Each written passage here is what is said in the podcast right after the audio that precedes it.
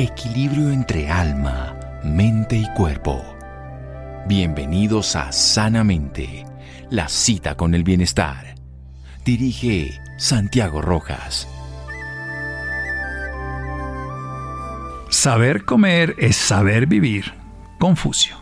Buenas noches, feliz año para los que no nos han escuchado en estos días, pero de todas maneras hasta el final de este mes se puede decir feliz año y ojalá todo el año sea feliz. Más allá de feliz, que sea útil. Y una de las cosas más importantes es retirar los excesos y generar hábitos de vida saludables. De eso hemos hablado y seguiremos hablando muchas veces más, porque lo que hagamos en enero con capacidad, lo que cambiemos hoy tendrá un proyecto útil, saludable y de bienestar. Vamos a hablar de algo que es ancestral, es algo que la humanidad conoce desde hace mucho tiempo y es el uso de tratamientos obviamente profesionalizados de limpiezas intestinales, algo que podría para muchas personas significar una buena calidad de su hábito intestinal, una mejor calidad de sus huesos, de su piel, de su pulmón y de muchas cosas más. Vamos a aprender al respecto lo que es la hidroterapia del colon. Para eso vamos a hablar con Ola Carmona, la persona que yo creo que en Colombia conoce más del tema, es enfermera de la Universidad de Caldas y ya lleva 35 años dedicado a procedimientos de este estilo como la hidroterapia del colon y con una alimentación saludable, básicamente basada en plantas, para crear salud. Olga Carmona, licenciada, buenas noches y gracias por acompañarnos. Feliz año. Feliz año, doctor Santiago, y para todos los oyentes. Muy buenas noches. Bueno, Muchísimas gracias por la llamada. Maravilloso, muchas gracias. Entonces, ¿qué es esto de la hidroterapia del colon? Pues la hidroterapia del colon es un procedimiento completamente natural y mecánico que de una manera muy sencilla podemos limpiar profundamente el intestino. La hidroterapia del colon es un procedimiento mecánico que se utiliza agua fría y agua caliente para producir un cambio en la musculatura lisa del intestino. Producimos una contracción y producimos una relajación. Eso hace que los desechos salgan libremente. Cómodamente el paciente acostado en una camilla se coloca una cánula intrarrectal que tiene dos vías una vía de entrada y una vía de salida. Por eso el paciente no tiene que resistir, aguantar o salir corriendo para el baño como cuando se hace un enema, sino que ahí mismo por la misma parte va a empezar a eliminar todos los desechos que tiene acumulados en el intestino. A la vez vamos haciendo masajes en el abdomen para ayudar a, esta, a ese tránsito intestinal. La hidroterapia del colon, como ya nos comentó, es muy ancestral, viene de muchísimos años y ayuda a remover absolutamente todas las toxinas que tenemos acumuladas en el intestino grueso. Muy bien, vamos entonces a hablar de eso después de un pequeño corte de cómo una vía natural se vuelve una estrategia tecnológica sencilla de una vía que ingresa de una vía de salida y que a través del agua, que es el elemento esencial, se puede limpiar las paredes del colon que están adosadas de lo que son los desechos naturales, pero que infortunadamente no liberamos y que favorecen muchas enfermedades. Vamos a aprender un poco más al respecto después de un pequeño corte aquí en Sanamente de Caracol Radio. Síganos escuchando por salud. Ya regresamos a Sanamente. Bienestar en Caracol Radio. Seguimos en Sanamente. Seguimos en Sanamente de Caracol Radio. Olga Carmona, ella es enfermera, lleva 35 años de esto que estamos hablando hoy, la hidroterapia del colon, una estrategia antigua. Ahora vamos a escuchar un poco la historia que viene de los egipcios, pero técnicamente se hace en muchos países posteriormente y que busca que a través de introducir agua con temperaturas distintas se va haciendo los movimientos intestinales naturales, pero también se está liberando a través de la vía rectal con una cánula estéril y desechable la posibilidad de limpiar todas esas toxinas que se han quedado allí en el colon y que la limpieza va a favorecer los procesos naturales de evacuación, más que no sean en ese solo momento de limpieza, sino después a través de retirar el estreñimiento. Contemos un poquito la historia, Olga. Pues la historia, lo que dice la historia acerca de la hidroterapia del colon fue en la época de los egipcios, que ellos observando al paje Oibis, que cuando estaba enfermo iba a las orillas del río Nilo introducía con su pico agua en el recto. Ellos observaron mucho esto y se dieron cuenta que eso ayudaba a sanar las enfermedades del pájaro iris y hicieron y continuaron haciendo lo mismo. Entonces, pues es muy ancestral, en la India lo utilizan mucho, en la Ayurveda, los, los tratamientos ayurvédicos también datan, cuentan historias de más de 4.500 años antes de Cristo, donde ha sido utilizado este tipo de procedimientos. En la actualidad, pues se ha olvidado mucho la importancia Pero nuestras abuelas o tatarabuelas, no sé si recuerdan, las personas mayores, que siempre que había un niño con fiebre o que había alguien enfermo, lo primero que hacían era una lavativa, que se llamaba así antes. Y se ha modernizado mucho en hidroterapia ya del colon con equipos especializados que ayudan a hacer más profundamente la limpieza. Bien, esto es súper importante. Entonces, venimos desde la antigüedad, pero lo trabajamos desde ahora. ¿Qué problemas produce no tener bueno o limpio el intestino grueso? Empecemos por ahí para saber la indicación que a cualquiera nos sirve, pero particularmente a los que sufren de estreñimiento o, evacuaciones inadecuadas. Sí, de todas maneras, el intestino es una vía de eliminación de todas las toxinas que se han acumulado y los desechos producto después de una alimentación si nosotros dejamos todos esos desechos acumulados en el intestino, pues eso va a producir una cantidad de sustancias tóxicas que van a ir al torrente sanguíneo, van a ayudar en muchas enfermedades, van a producir muchas enfermedades como las colitis ulcerosas, el colon impermeable que ayuda a que todas las toxinas de bacterias pasen al torrente sanguíneo y se vayan yendo por todo el cuerpo produciendo enfermedades de todo tipo. O sea, el estreñimiento es una, una de las enfermedades, las dispepsias, los problemas estomacales, eh, cuando a uno le cae mal la comida, cuando uno se siente bien, también afecta el sueño, afecta los pulmones, afecta absolutamente todos los órganos. Afecta absolutamente todos los órganos. Esto sí que es importante porque definitivamente tenemos que sacar la basura. En la casa si dejamos la basura por dentro, pues imagínense cómo quedan los olores, cómo queda la toxicidad a un nivel simbólico, pero a nivel biológico nuestro cuerpo es fundamental. ¿Cuántas veces o cómo se, cómo se hace un procedimiento para que sea realmente limpiador? ¿Una sola vez? ¿Cómo funciona? La persona después queda con diarrea. Cuéntenos un poco de la dinámica para que lo entendamos y luego generamos unas respuestas prácticas también frente a los beneficios posteriores de hacerlo. Claro, la hidroterapia del colon es un procedimiento, como habíamos hablado ahora, completamente mecánico. No produce ninguna abrasión ni ninguna irritación de la mucosa, por lo cual el paciente después de que termine el procedimiento no termina con diarrea, ni sale con deseos de ir al baño, ni con ninguna molestia. De pronto un poco de cólico, porque como se produce una contracción brusca de la musculatura del intestino, la persona puede sentir como un poco de dolor, como, como un tipo cólico, pero eso es durante el procedimiento. Después ya no va a tener ninguna molestia en realidad es una cosa completamente inocua, eh, indolora, inolora y produce muchísimo bienestar. La gente después de realizarse el procedimiento, sobre todo pacientes con estreñimiento, con diverticulitis, con todo ese tipo de enfermedades, eh, un beneficio muy, muy grande al hacerse una limpieza de colon. ¿Cuántas sesiones? Depende de cada paciente. Uno no puede decir exactamente son tantas, pero un paciente con estreñimiento necesita varias sesiones, mínimo unas seis, siquiera que se realice una o dos veces a la semana, no hay ninguna contraindicación, la única es la disponibilidad del paciente, la, disponibilidad que tenga o la rapidez con que quiera sentir el, alivio para poder que sea realmente sanador. Y una persona sana que quiera hacerse limpiezas y desintoxicaciones, que también es muy válido, porque esto es lo más importante, uno limpiar el intestino para poder tener esa vía de desechos permeable para que todo el cuerpo elimine todas esas toxinas entonces se puede realizar unas tres sesiones una vez a la semana. Estaría perfecto. Pero eso lo va diciendo el paciente en el momento en que uno va haciendo las, limpiezas del colon y uno va viendo cómo es la evolución de cada uno. Bueno, entonces hablemos de esos beneficios. Si uno se limpia el intestino, a través de una hidroterapia del colon, que son varios litros, 30 litros, de temperaturas diferentes, masaje y acompañamiento, una hora de media a una hora de procedimiento para que quede la persona ya haya podido evacuar. ¿Cuáles son los beneficios posteriores? Hablemos, nos está hablando del estreñimiento, se puede llegar a mejorar completamente y para otras funciones corporales, ¿de qué le sirve a la gente? Desde la medicina lo vemos claramente, pero a veces para el común denominador es como yo soy estreñida, estreñido y no importa. Claro, es que no solamente el estreñimiento se cura, sino que como va a mejorar todo lo que es la parte circulatoria de miembros inferiores, todo lo que son los órganos eh, femeninos genitales, tanto para el hombre como para la mujer, mejora muchísimo toda la parte reproductiva, va a mejorar la, la circulación, mejora la circulación portal, mejora entonces el hígado y ayuda a eliminar toda la toxicidad que hay acumulada en el hígado. En este momento de la moderna, donde la gran mayoría de las personas tienen hígado graso o sufren de problemas hepáticos.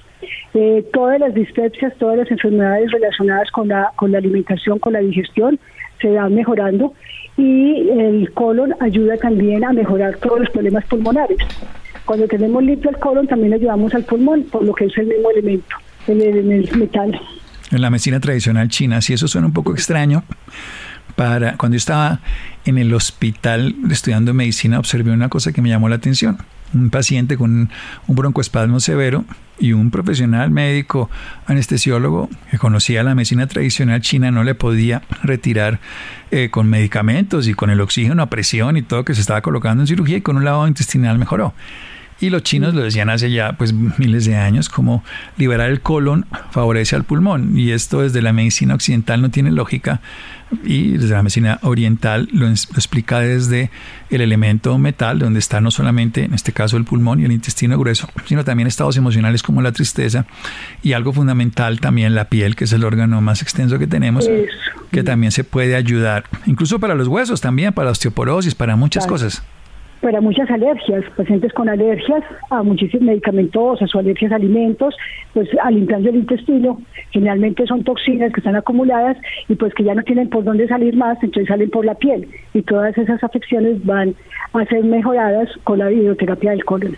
Otro problema también que se mejora muchísimo son problemas emocionales, porque sabemos que el colon ya está dicho y ya está estudiado de que es un órgano netamente emocional. Entonces muchas tristezas y muchísimas personas con depresión, limpiando y liberando toda esa toxicidad del colon van a mejorar estados emocionales de una manera muy significativa. Oye, el estreñimiento se ha vuelto un tema que obviamente tiene que ver con malos hábitos de alimentación. Quiero que hablemos un poquito de hábitos de alimentación precisamente para el estreñimiento en un momento pero también tiene que ver a veces con comportamientos sociales, de que no haga deposición donde no sea su casa. Eh, muchas personas sufren del estreñimiento del viajero, por ejemplo, que termina siendo transitoriamente sin problema, pero a largo plazo no. Y también con estados emocionales, exactamente, personas que terminan siendo eh, incapaces de expresar completamente sus emociones y terminan generando lo que es constipación. La gente a veces dice constipado como un resfriado, pero la constipación pues es, es una deposición inadecuada. Pero desde la perspectiva de la hidroterapia, de lo que usted maneja, ¿cuántas veces deberíamos hacer deposición? ¿Cómo sería esto de una manera natural? Porque a veces la gente dice, bueno, no, yo hago cada dos, tres días y con eso voy bien.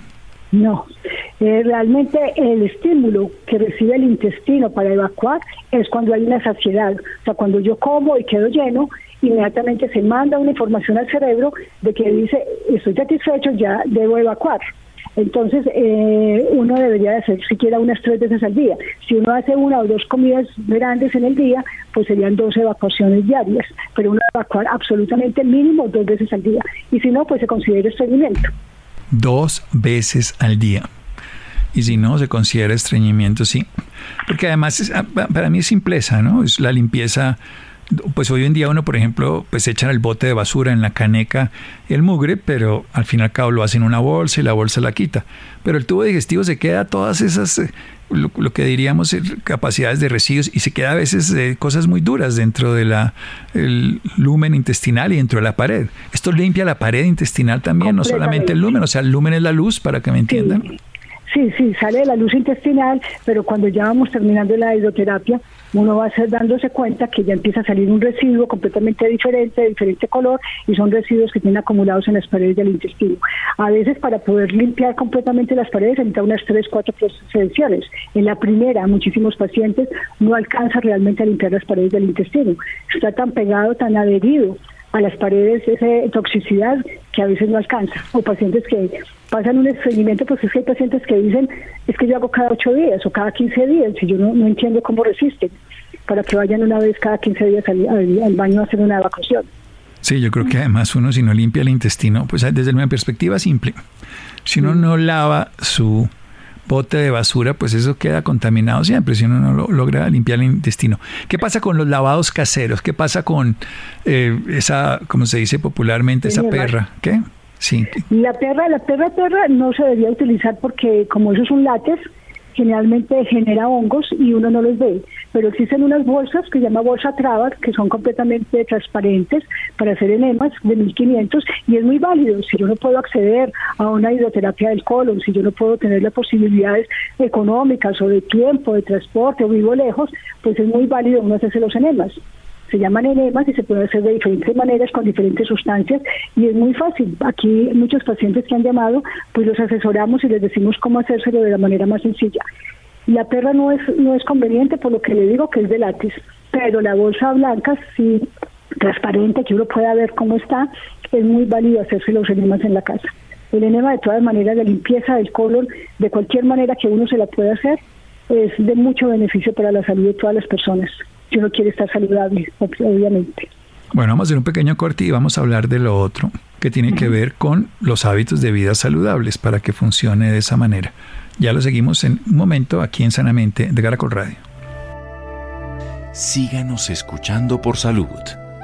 Ya regresamos a Sanamente. Bienestar en Caracol Radio. Seguimos en Sanamente. Seguimos en Sanamente de Caracol Radio. Olga Carmona, ella es una enfermera de la Universidad de Caldas, lleva 35 años dedicada a este procedimiento que hemos hablado, la hidroterapia al colon, que se puede hacer casero, pero que nunca es lo, mismo por la cantidad de agua y la cantidad, obviamente, de la misma tecnología que hace que entre agua, que salga agua, que temperaturas distintas y durante más de media hora y con 30 litros se va limpiando no solamente el lumen, o sea, la luz intestinal, sino las paredes de todo eso que ha quedado allí y puede llegar, si se hace unas tres veces, a limpiar de una manera adecuada, si se hace más veces, seis, ocho, diez veces en este caso, puede llegar a curar un estreñimiento. ¿Se puede curar el estreñimiento precisamente, Olga? Realmente lo cura, sí señor. Muchos pacientes que tienen estreñimiento se les ha curado completamente. Bueno, entonces... Pero han hecho cambios en su alimentación, perdón, qué pena. Pero han hecho cambios en su alimentación, obviamente, porque el estreñimiento tiene mucho que ver con el tipo de alimentación que llevamos y la vida que llevamos. Sí, desde una perspectiva desde los dos lugares, o sea, de la vida que, que llevamos, que es lo que quiero que empecemos a hablar. ¿Cómo, ¿Cómo sería una alimentación? ¿Cómo sería un estilo de vida? Porque el estreñimiento es un problema no menor. ¿eh? Y creo que es un tema que ha aumentado. Y leí unas estadísticas el otro día que ha aumentado. Y en gran parte porque hemos disminuido el consumo de fibra, de vegetal, nos dejamos de mover, no consumimos agua. Entonces, ¿qué tendríamos que hacer para poder mejorar esa función que es indispensable para la salud y la vida? Imagínense, no eliminar la basura de una empresa, de una casa, de cualquier eh, oficina, en este caso de una industria y un organismo tan complejo. Cuéntenos un poco entonces en ese sentido. Una alimentación saludable es la que ayuda a crear un entorno óptimo para las bacterias intestinales. Esas bacterias intestinales benéficas son las que nos van a ayudar a la salud de todo el cuerpo. Y eso es lo más importante, porque si nosotros tenemos una alimentación saludable, vamos a disminuir las bacterias, los hongos y las levaduras que son patógenas y que crean esas enfermedades. Por eso lo más importante es ayudar a la micro, el microbioma del intestino, o sea, las bacterias benéficas que tenemos en el intestino. Y es súper importante, nosotros hacemos cambios importantes en la alimentación. Como decía el doctor Santiago, pues tenemos que empezar a comer más fibra, a tomar más agua, a comer hortalizas, frutos secos, semillas germinadas, todo ese tipo de alimentos que van a ayudar a fortalecer esto. La industrialización del alimento en este momento está cambiando totalmente el, el sistema digestivo del ser humano, porque estamos comiendo tanto alimento procesado y tanto químico que nos están empeorando y nos están acabando con la flora intestinal. Si nosotros tenemos una buena flora intestinal, que la podemos ayudar de muchísimas maneras. Nosotros podemos ayudar a la flora intestinal consumiendo fácil hierbas y condimentos y condimentos que ayudan a, mejorarla, como por ejemplo la canela, el jengibre, la pimienta, el orégano, el tomillo, el comino, la cúrcuma, el romero, la albahaca. Todas estas hierbas y condimentos son los que van a apoyar la salud de diferentes maneras. Y no solamente van a mejorar la salud del intestino, sino también la salud del corazón, nos ayudan a disminuir la diabetes, a, a, suprimir tumores, son desinflamantes, o sea, todo está en la alimentación. La alimentación es la base de, de la salud. Por eso podemos ayudarlo con esos alimentos, también alimentos fermentados, consumir eh, menos eh, alimentos procesados y más alimentos naturales. Más alimentos naturales. Esto sí que es importante porque hoy en día estamos comiendo cosas que si bien es cierto podríamos poner la palabra comestible, no son alimentos. Les han cambiado la matriz, les han, las cosas que más daño estamos haciendo con la alimentación es que estamos adicionando productos a la comida que le cambian su característica. Yo le digo a los pacientes, haga de cuenta que uno llama a un teléfono y, le, y el teléfono funciona y el, y el otro aparato lo recibe. El cuerpo está programado para recibir un alimento. Pues si yo le pongo dos números más, un número más, pues evidentemente el, cuerpo no me lo puede procesar. Entonces le metemos a la comida cosas que no son comestibles o que se las puede uno comer, pero digamos que no son nutritivas y que además están añadidas azúcares, grasas añadidos, colorantes, saborizantes, edulcorantes, miles de cosas que el cuerpo no conoce y que además añadidos menos y cuando llega esa información, por eso es ya como un teléfono, no lo puede procesar. Entonces genera la membrana del intestino se abre y entonces empieza a entrar al torrente sanguíneo y al cuerpo, porque lo que usted nos está hablando también del estreñimiento, precisamente porque no se elimina, no se pueden eliminar, se quedan ahí pegados y además producen respuestas inmunológicas, entonces tenemos inflamación de bajo grado, bueno, y muchísimas cosas más, cosa que al final a nadie le va a servir. Cuéntenos un poco de cómo podríamos ayudarnos con algunos batidos, algunas cosas naturales hechas en casa. Cuéntenos desde esa perspectiva. No, no estamos vendiendo ningún producto, ni mucho menos. No, nunca ha sido. Todo hecho en la casa, utilizando lo que tenemos en la casa, pero lo que nos da la naturaleza. Entonces hacer un batido con apio, con perejil, con pepino cohombro, y a ese le podemos echar un poquito de cúrcuma, le podemos echar el jengibre, que estamos hablando de que esas hierbas y esos condimentos ayudan a mejorar el microbioma y ayudan a mejorar el intestino. Entonces así mejoramos nuestra salud. el batido básico, el que más me gusta a mí, que más desintoxica el hígado, para, para limpiar el hígado completamente, el apio. Ese es el, el rey de la, de la limpieza y eliminación de metales pesados y que nos va a ayudar a tener un hígado óptimo. Y al mejorar el hígado, pues estamos mejorando también el intestino. Al mejorar el hígado, mejoramos el intestino, al mejorar el intestino, mejoramos el hígado.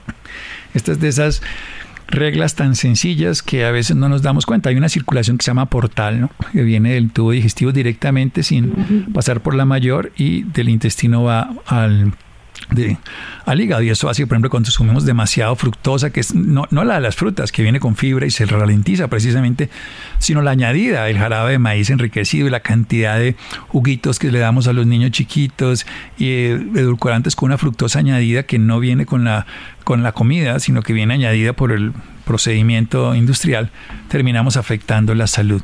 Eso se vuelve absolutamente clave. Ah, ¿Y, qué batidos podría hacer usted? Digamos, ¿qué podría coger? ¿Perejil o coger...? perejil, apio, pepino cohombro, le echamos manzana, le echamos piña, le damos limón, le, aplicamos el jengibre, la cúrcuma y estamos comiendo un alimento muy, muy importante para el intestino.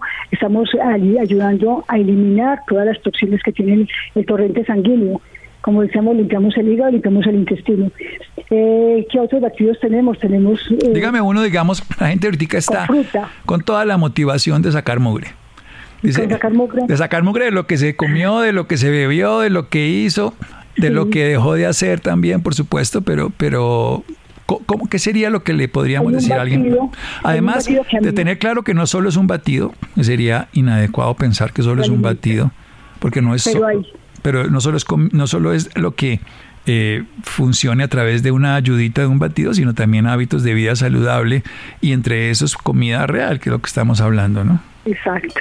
Pero hay un batido que es muy, muy bueno para limpiar, por ejemplo, la mucosa del, estómago, para acabar de limpiarla y, sanar completamente el estómago, eh, volver otra vez a que tenga el pH que necesita.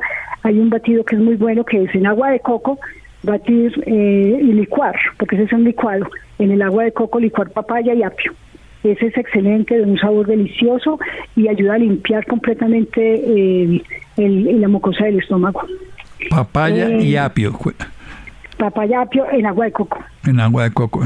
Es una delicia, porque limpia completamente, nos da minerales, nos aporta cantidades de sodio orgánico, nos, nos ayuda a todos los minerales que tiene y nos limpia la mucosa del estómago. Para las personas que sufran gastritis, eh, el helicobacter, por ejemplo, pylori, también se puede ayudar con ese tipo de batido. es muy sencillo, son tres cositas. Agua de coco. Pero ¿cómo lo saca? o sea, eh, ¿cuánta cantidad pone? Pues obviamente agua de coco sacada del coco, ¿no? Sacada del coco, sí, sacada del coco. Suena un poco raro porque como lo saca uno de, de un empaque. Sí. No, no, no sacada del coco. Y luego con el coco hacemos leche de coco, que tiene grandes cantidades de ácidos grasos que son indispensables para el buen funcionamiento de todas las células del cuerpo. Entonces uno utiliza el coco, saca el agua, con eso hace un batido con apio y papaya. Y el coco prepara leche de coco, que es muy sencilla y es muy alimenticia. Entonces hay muchos jugos que la gente no se los toma porque no toma jugo de curuba o no come la fruta porque no quiere eh, por el sabor ácido, en cambio con la leche de coco le da un sabor dulce y queda muy agradable el, el jugo en leche de coco. En leche de coco.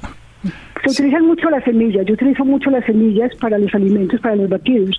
Las semillas de, de almendras, por ejemplo, germinadas, se dejan 48 horas en remojo, empiezan a germinar y uno ya las pela y las, y las congela. Y es muy fácil uno hacer un jugo, una leche de, de almendras y luego sí añadirle una fruta para dar un alimento muchísimo más nutritivo. Así hace que la, el azúcar de la fruta entre lentamente al torrente sanguíneo por la grasa que le está aportando la semilla. Eso también genera un beneficio extra. Tienen la grasa con los la grasa, como todo hay grasa buena, grasa mala, carbohidratos buenos y carbohidratos malos desde el punto de vista de la biología. En este caso es favorecer lo que le da la grasita de la almendra, por ejemplo. ¿Qué ventaja tiene consumir germinados que usted los acaba de nombrar? Cuéntenos un poco. Pues los germinados es el alimento predigerido. Entonces, cuando yo me consumo un germinado, me estoy, un, me estoy consumiendo un alimento que pasa directamente todos los beneficios al torrente sanguíneo. O sea, todas las vitaminas, todos los nutrientes, la proteína, todo lo que contiene pasa directamente al torrente sanguíneo porque ya viene predigerido. Entonces, es muy lindo uno imaginarse uno una semilla que está germinando, que uno la deja remojando y empieza a germinar.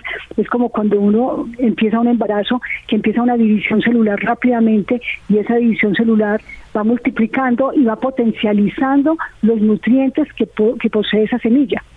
Entonces uno va a recibir más nutrientes cuando come alimentos germinados y va a ser mucho más rápida la digestión porque todo se absorbe totalmente va al torrente sanguíneo, todo absolutamente va al torrente sanguíneo, todos los nutrientes pasan directamente todos los nutrientes van al torrente sanguíneo. Y eso es también, infortunadamente, si la hipermeabilidad intestinal por malos hábitos, por inflamación, por comida chatarra y porque perdemos una de las cosas fundamentales que son las bacterias intestinales sanas, pues terminamos teniendo entonces que también los no nutrientes, sino los tóxicos van al torrente sanguíneo porque pasan la barrera.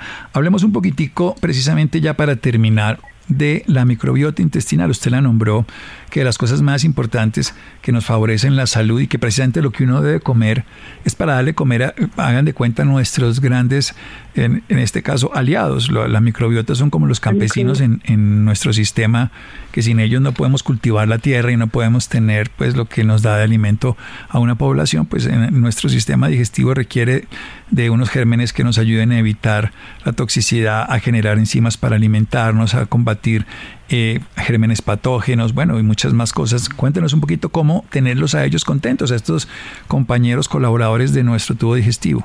Eso es lo que hablamos ahora, que nosotros tenemos trillones de microorganismos que viven en el tracto intestinal y que afectan todo, desde la salud mental, las enfermedades del corazón, la obesidad, la diabetes, todo eso es problema de una microbiota mala. Entonces, cuando nosotros alimentamos la microbiota, lo que yo decía ahora, que es muy importante consumir hierbas y condimentos que ayudan a mejorar rápidamente y es muy sencillo y es muy fácil y muy útil. También nosotros, eh, para mejorar la microbiota, pues tenemos que consumir alimentos eh, de fibra, no eh, ensuciarnos las manos, jardinear, o sea, y nosotros y tocar la tierra, eso nos va a ayudar también a la microbiota, porque mejora el sistema inmunológico. Y la microbiota es como el Internet, que le pasa directamente la información al, al sistema inmunológico y es como ese, ese contacto, esa información que el cuerpo tiene cuando hay algo malo, es los microorganismos del intestino buenos, los saludables, la microbiota, la que va a pasar inmediatamente la información al sistema inmunológico. Los, eh, otra cosa que nosotros tenemos que hacer es ensuciarnos las manos en el jardín, que ayuda a fortalecer, abrir las ventanas y airear la casa, el ambiente, mantenerlos aireados para poder nosotros mejorar la, microbiota. Y hay cosas muy sencillas, como por ejemplo evitar los antibióticos, los endulzantes artificiales, el jabón antibacterial, todo eso acaba con la microbiota, porque no solamente elimina las malas, sino también las buenas los químicos de la agricultura. Hay que tratar de consumir alimentos vivos, sanos y ojalá que sean de una agricultura sana, limpia. O sea, ojalá que fueran alimentos orgánicos, porque muchísimos de los químicos que le están colocando en este momento a la tierra son los que están acabando con el, micro, el microbioma, con la microbiota tenemos que tratar de consumir eso. Pero lo más importante, comer alimentos vivos, alimentos que, que sean de la tierra, lo que nos da directamente, comer ensalada todos los días, comer alimentos crudos, es muy importante para nosotros poder tener una buena salud intestinal. Comer alimentos crudos, comer alimentos fermentados, comer comida real, comer fibra completa para que, bueno, hay fibra soluble e insoluble, pero comer vegetales en todas esas formas que nos ayuden a tener nuestra flora intestinal de manera adecuada. Ya terminamos, querida Olga Carmona. Cuéntenos dónde podemos acceder a los servicios para la hidroterapia del colon o la información que usted provee. Denos unos datos, página web o las redes sociales, lo que sea. Sí, nosotros estamos en, en, Sendero del Ser. Esto es una farmacia homopática. Queda en la calle 106, número 5481. Y los teléfonos son 601 624 2335 o 601-624-2332. ¿Y la página, sí? Senderodelser.com.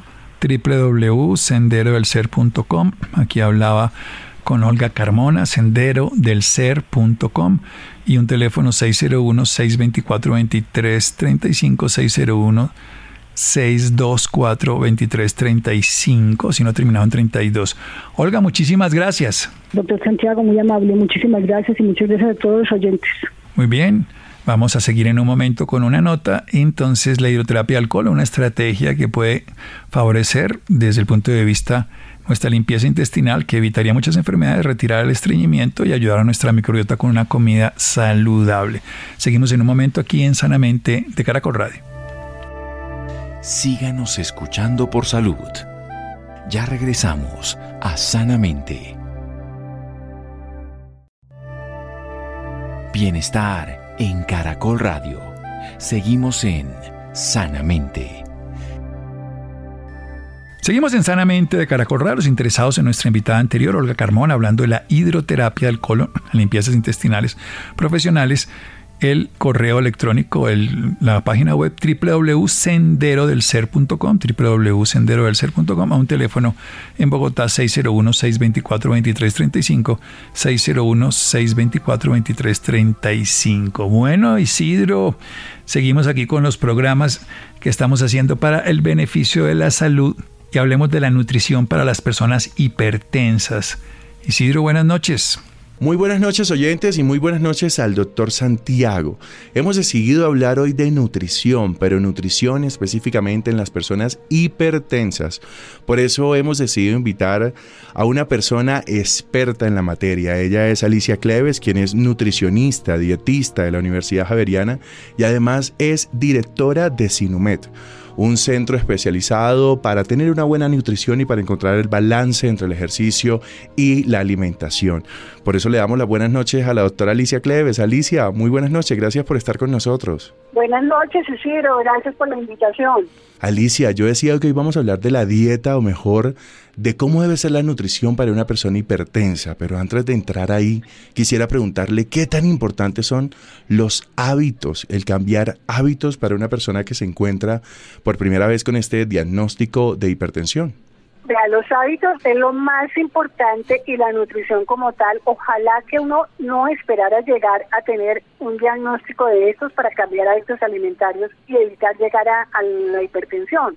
Porque sinceramente la hipertensión es una enfermedad de alto riesgo cardiovascular, de problemas renales, de accidentes cerebrovasculares y pues lo ideal es no llegar hasta allá.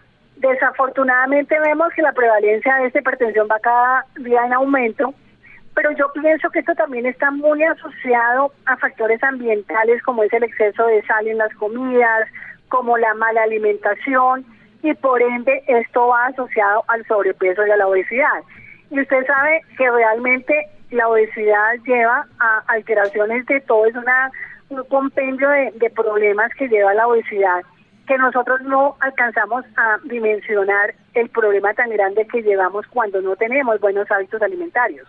Alicia, quienes vivimos con sobrepeso, de alguna forma hacemos trampita, ¿no? De pronto hoy no comemos eh, muy mal, al día siguiente sí, y vamos ahí como tratando de nivelar unas trampas que hacemos eh, nosotros mismos. Cuando una persona tiene un diagnóstico como la hipertensión, ¿puede jugar a eso? ¿Puede estar haciendo estas trampitas?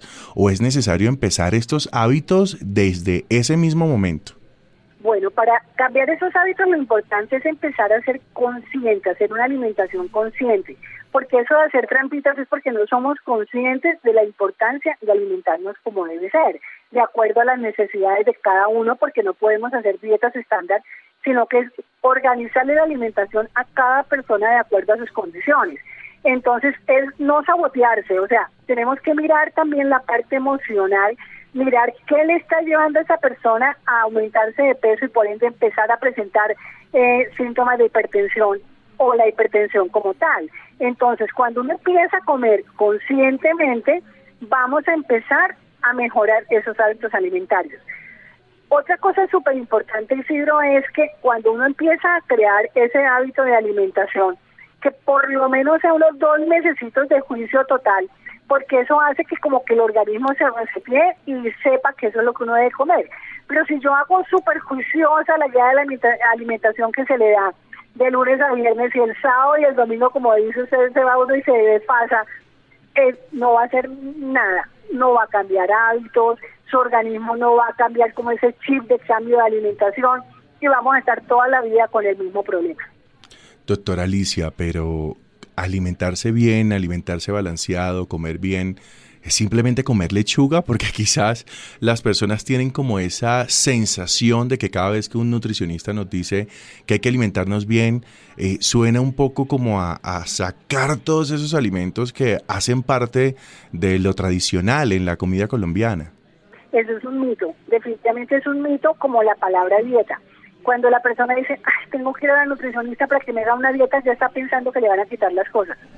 O qué pereza hacer dieta, pero es que está pensando en que le van a quitar todo. Dieta es lo que comemos todos los días. La dieta que tiene Isidro hoy puede ser una dieta hipercalórica, hipergrasa, hiper todo, pero es la dieta. ¿Sí? Entonces es quitar como es, es, esos mitos de que nutrición implica comer solamente lechuga. Una alimentación saludable implica comer de todo, pero balanceado. Me explico, comer las frutas que el organismo necesita, ojalá en porción para que la fibra nos ayude a mejorar la digestión, nos ayude a mejorar la parte metabólica, comer verduras en diferentes formas, con una salsita bien deliciosa, con aceite de olivas, no la verdura lavada, porque pues eso sí, pues no a nadie le gusta, eh, comerse el carbohidrato. El carbohidrato es súper importante porque nos da energía. El problema son los excesos. Hay que mantener ese balance. Igualmente la proteína, tampoco podemos exagerar la proteína porque vamos a sobrecargar los riñones. Entonces todo es un balance y empezar a buscar de esos nutrientes lo más importante de cada uno de ellos. Por ejemplo, si yo voy a comer una, una porción de pollo, pues no le, no le voy a preparar con bastante grasa, sino con hierbitas, eh, eh, echarle su aceite de olivas, ponerlos al horno y queda exquisito y lo voy a disfrutar. Y no estoy comiendo lo que no debo comer. Mm, totalmente entendido, doctora Alicia. Pero ya hablando un poco de los hipertensos, estas personas que ya tienen eh, este diagnóstico ya por un médico, ¿la dieta debe cambiar? ¿Qué alimentos deberían evitar o qué alimentos deberían sacar definitivamente de su dieta diaria? Primero que todo tenemos que entrar a conocer cuál es la problemática de ese paciente y qué lo está llevando a tener esos malos hábitos alimentarios y por qué ha llegado hasta allá. Cuando nosotros ya conocemos esto, vamos a empezar a tratar de cambiar paulatinamente esa alimentación de mal que se está consumiendo. ¿Cómo lo vamos a hacer? Empezando a no utilizar sal de mesa, por ejemplo, porque la sal de mesa uno le echa no sabe qué cantidad de sodio se está comiendo.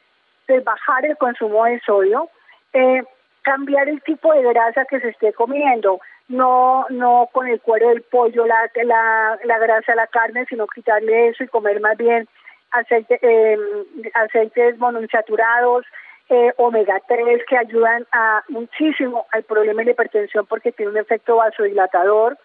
Eh, comer pescadito, el pescado es fabuloso por su contenido de omega 3, comerlos por lo menos unas dos veces a la semana, bajarle al alcohol si la persona toma, azúcar agregada a los alimentos, lo mínimo posible porque realmente el azúcar añadida es lo que más hace que la persona empiece a tener más adicción por el dulce y eso hace que se empiece a aumentar más de peso y como le decía, la fibra de las verduras, la fibra de las frutas, todo eso nos va a ayudar a, mejorar la alimentación. Por eso se creó la dieta DASH, que no sé eh, si lo ha oído nombrar. Eh, la dieta DASH es una dieta global que está basada netamente con frutas, con vegetales, con lácteos bajos en grasa, con cereales de grano entero, allá es donde tenemos que tratar de llegar todos. Doctora Alicia, uno a veces cuando intenta bajar de peso se encuentra quizás como con dietas que otras personas han hecho, ¿no? Y quizás con las personas que viven con hipertensión también ha pasado, ¿no? Que alguien le dice, oiga, evite este alimento, haga esto, haga esto otro, voy a hacer la dieta que fulanito de tal hizo, voy a hacer la dieta que mi vecina me contó. ¿Qué tan bueno es eso o es mejor que cada persona consulte a un nutricionista y vea cuáles son las razones de bajar de peso, vea qué es lo que le lleva a, comer eh, de más o, vea cada quien su diagnóstico? ¿O si es posible hacer eso de que lo que le funciona a otra persona quizás me pueda funcionar a mí? No, Isidro, cada persona es individual, cada persona tiene su mundo, cada persona tiene un entorno diferente y como yo le decía en la entrevista hace un ratico, le decía, es súper importante ver cuál es la problemática de esa persona, por qué ha llegado hasta allá. Y con base en eso se organiza su plan de alimentación. Entonces no va a ser lo mismo el plan de alimentación que le doy al señor de la esquina como al señor de la tienda o al señor del bar, porque todos tienen un entorno totalmente diferente y yo tengo que ajustarme a eso, pero siempre cuidando de que lleguemos a los principios importantes de la buena alimentación y sobre todo de darle los nutrientes que la persona necesita para empezar a revertir esa hipertensión. Ahora, si la persona está con sobrepeso, lo primero que tenemos que hacer es hacerla bajar de peso. Cuando una persona baja alrededor del 10% de su peso, más o menos se bajan en un 5 a 20 puntos la tensión. Entonces es fabuloso empezarlo a que inicie el ejercicio si la persona es sedentaria, empezarlo a motivar para que empiece a hacer ejercicio, porque eso va a empezar a cambiar su estilo de vida y por ende a mejorar su, su enfermedad. Bueno, doctora Alicia nos deja un montón de claves y un montón de conocimientos para quienes viven con esta enfermedad, pero también para quienes viven o para quienes viven con la obesidad o quieren bajar de peso, también creo que ha, ha dado unas claves muy importantes. Doctora Alicia, muchísimas gracias por estar con nosotros en Sanamente. No, gracias a ustedes por la invitación y espero que estos mensajitos les haya servido a, a los oyentes. Así va a ser. Feliz noche. Igualmente. Gracias Isidro, gracias a Mario, gracias a Ricardo Bedoya. Quédense con una voz en el camino con Ley Martin, Caracol piensa en ti. Buenas noches.